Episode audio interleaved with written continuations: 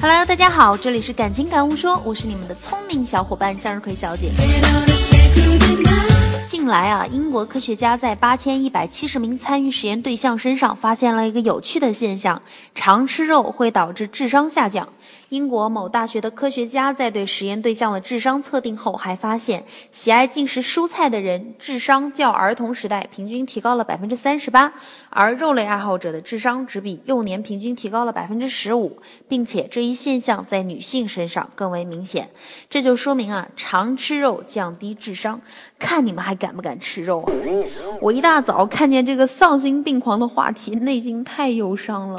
哎呦，笨死我得了！其实我觉得根本不关肉的事儿，就像智商低吃鱼补脑子，那我估计我得吃几头鲸鱼，我也补不回来了。感情我智商低是因为肉吃多了，我还一直觉得是我爸我妈基因的问题呢。我只能说这个话题太没人性，我全当没看见。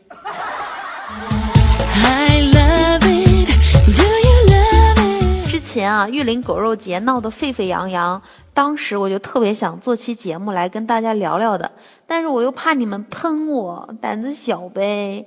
首先我声明啊，我是不吃狗肉的，狗狗呢是人类的朋友，但你们知道狗分几大类吗？比如肉狗就是可以食用的狗，警犬、导盲犬类工具狗，还有宠物狗。市面上绝大部分卖的都是食用狗，猪、鸡、鸭、鹅、鱼这些生物呢，其实都是一样的。所谓众生平等，并不是只狗会帮人们看门，或者狗很忠诚，它就比其他动物的生命珍贵。我觉得啊，要么坚定的做一个素食者，要么就不要把别人吃狗肉这件事情宣扬的那么大逆不道。我说的对吗？小伙伴们来给我点个赞哦！我可不知道大家有没有看过一些小动物杀戮的视频没有啊？活生生的小浣熊、小狐狸也就被他们摔死，然后剥皮，特别残忍。你在抵制别人吃狗肉的同时呢，你用牛皮包、穿牛皮鞋吃猪肉，还有戴着那个狐狸毛的羽绒服，难道这不是一种讽刺吗？